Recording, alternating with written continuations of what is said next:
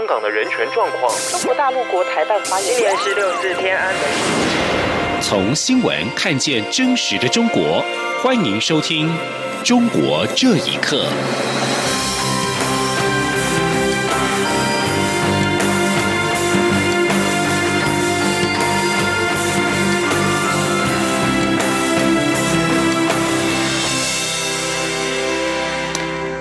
听众朋友们，晚安，欢迎收听《中国这一刻》，我是李思利。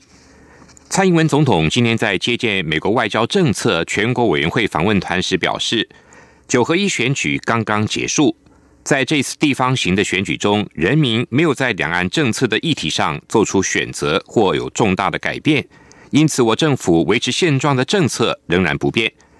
对于城市交流，总统表示，政府采取正面开放的态度。但是也希望不要有政治前提。记者欧阳梦平的报道。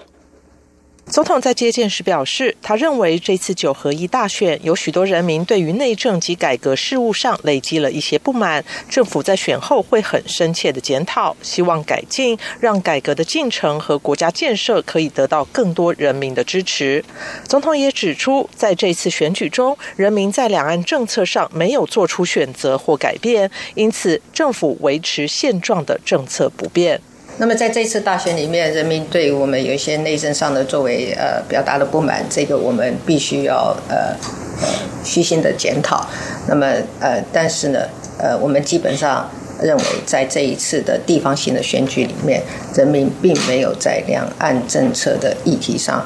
做出呃选择，或者是有呃一个重大的改变，那么因此呢，在九合一大选之后啊，我们维持现状的政策仍然不变。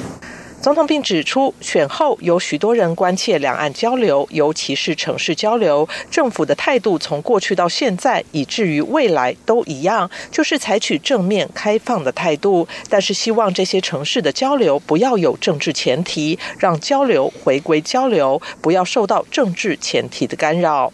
总统也指出，台湾在这一次选举过程中面临一些挑战，尤其是假讯息透过网络传播，确实在这次选战中造成冲击。特别是有外部势力的推波助澜，使得这个现象更加严重。总统认为，这是任何民主国家在主张社会开放及言论自由的情况下都会面临的冲击。他也希望未来能有机会和各民主国家一起面对这个问题，一起相互协助。总统并强调，民进党在这次选举交出的成绩单是令人失望的。但民主选举是台湾最大的资产，也是台湾和中国最不一样的地方。即便在九合一选举中种种反映出来的事情，但是台湾持续坚守自由民主的价值不变，同时也会争取和理念相同的国家继续为保护民主自由一起努力。中央广播电台记者欧阳梦平在台北采访报道。美国学界发表报告指出，中国正借由渗透和动摇美籍华人社区，在美的中国学生，还有美国民间社会组织、大学、智库、媒体以及企业，以捍卫跟推动其独裁政权。报告并呼吁美国地方政府不要为了赢得北京的好感，而以带有偏见的方式对待台湾。请听以下报道。台湾中央社在二十九号报道。这份由美国史丹佛大学胡佛研究所高级研究员戴亚门以及纽约智库亚洲协会美中关系中心主任夏伟等人共同领衔制作，一共长达一百九十二页的报告指出，北京官方近来扩大在美国政商学界的影响力，鼓吹亲中观点和作为。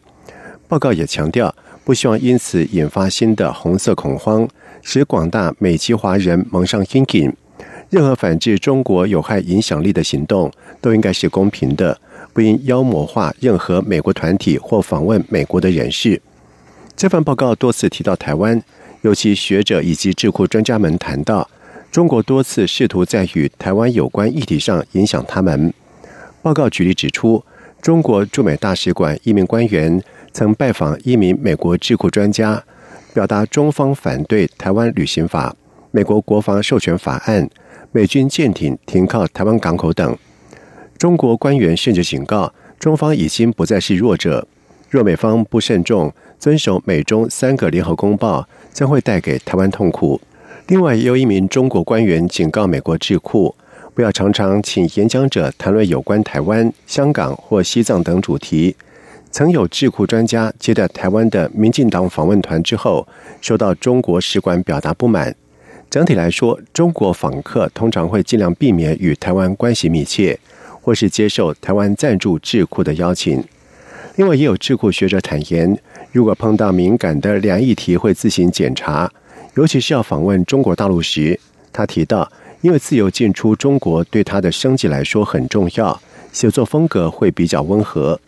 报告作者群提到，中国近来加强其影响力，例如雇佣游说公司和公关公司影响美国政界。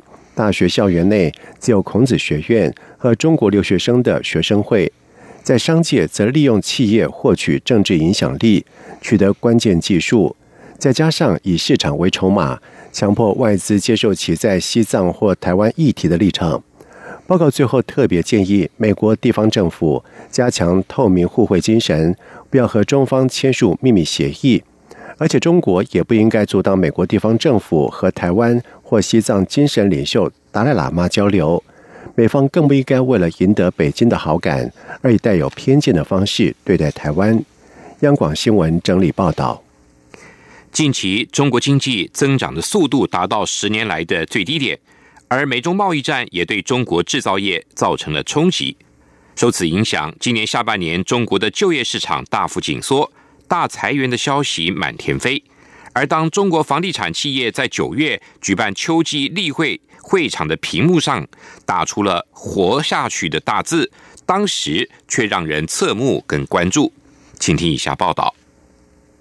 近月来，中国就业情势不容乐观。资料显示，中国第三季度的经济增长只有百分之六点五，创下了二零零八年金融危机以来增速的低点。在此同时，美国已经对两千五百亿美元的中国进口商品加征关税，还可能在明年年初把税率从百分之十提高到百分之二十五。受到这样的影响，大批国际制造商正争相的把成熟的中国生产线前往越南等东南亚国家，而中国沿海地区不少工厂也出现了严重裁员或者是停工的状况。公众号“智股趋势”在二十八号发表文章，题目是“二零一八没什么比活下去更重要”。文章劈头就写出，突然之间大裁员的新闻满天飞。百度、华为、京东等互联网龙头相继的陷入了这场裁员漩涡中。根据财新网微博统计，六个月的时间，两百零二万条的招聘广告消失了。沿海省份的出口代工厂纷纷的关门放假。富士康传出裁员三十四万人，金融业、地产业也都在裁员。而中国国家统计局公布的领先性指标也发出警报。采购经理指数中，就业指数表现不佳。自二零一七年四月起，制造业就业指数就已经处于收缩状况。今年十月落到二十八个月以来最低。非制造业就业指数最近两个月也落入了收缩情况。中国人民大学就业研究所所长曾香全预测，二零一八年中国将要正面迎接五十八年来就业总量的首度下降。人口老龄化。劳动力无限供给时代的终结虽然是大势所趋，但是内外情势夹击，加速了情势提早的到来。而所谓内外情势夹击，对外情势指的是美中贸易战，应该毫无疑问。至于内部情势，指中国经济发展动能减弱，也是明显的事实。中国金融学者贺江斌认为，就业机会大面积蒸发，最直接的受害者仍然是社会的传统弱势群体。他说：“就是那个农民工，就是制造业跟服务业这两块是最大的。农民就回家再种地啊，那没办法，现在回去的太多。现在各界都密切的关注即将在 G 团体举行的美中领袖川习会，是不是能够就贸易战达成解决方案？如果这次会谈双方无法达成积极具体结果的话，中国明年的就业形势很可能会更加严峻。”以上新闻由央广整理报道。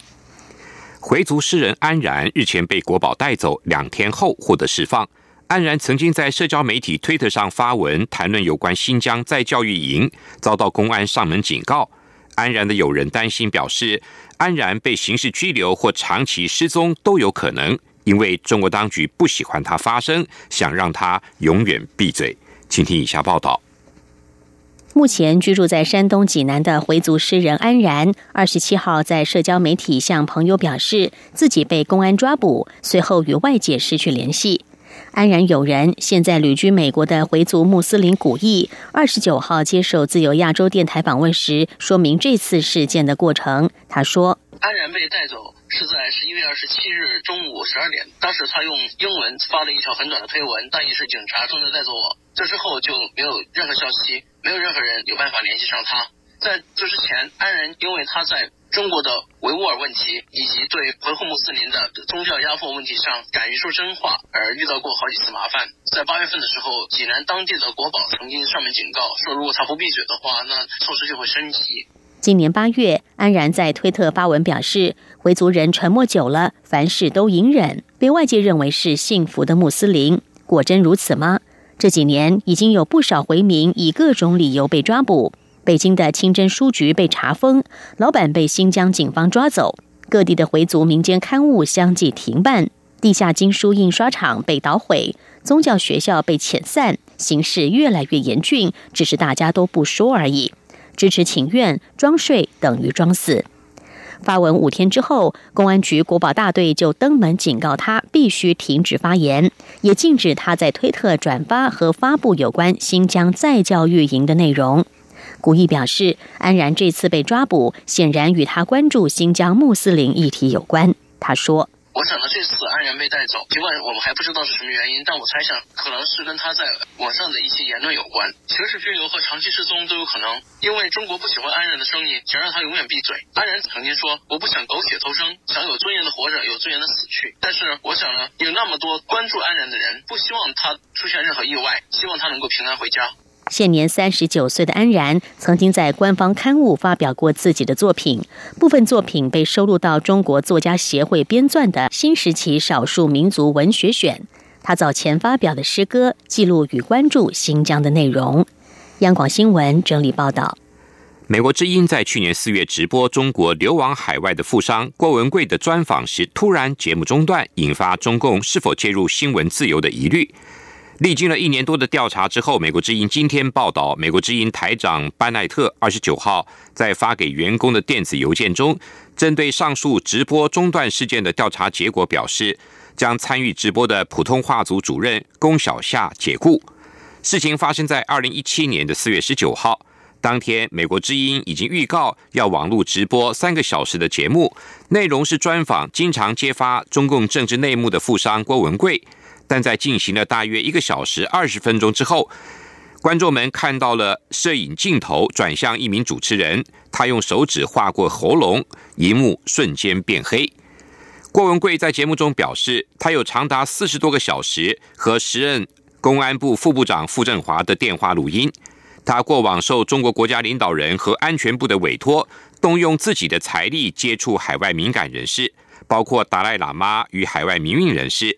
还有中共高官暗中要求他调查时任中纪委书记王岐山的家族腐败。曾在中国被关以及被强迫在中国中央电视台上认罪的英国人韩飞龙，二十三号向英国电信监管机构递交投诉信函，表示央视参与了逼迫他电视认罪，并对国际播放他被迫认罪的画面，而且因而要求英国电信机关。撤销中国央视在英国的执照。韩飞龙在投函中表示，央视的记者跟警方合作摘录、录制、制作并播出其认罪画面。他指控中国当局给他下药，将他绑在一个小金属笼内的椅子上，要他招供。媒体报道，韩飞龙和他的华裔美籍妻子卢英曾经因为全球知名药厂公司。葛兰素史克公司在中国进行私人调查，而被以非法获取中国公民的个人资讯判罪，判刑两年。两人在二零一五年被中国官方驱逐出境。以上中国这一刻，谢谢您的收听，这里是中央广播电台台湾之音。这里是中央广播电台台湾之音。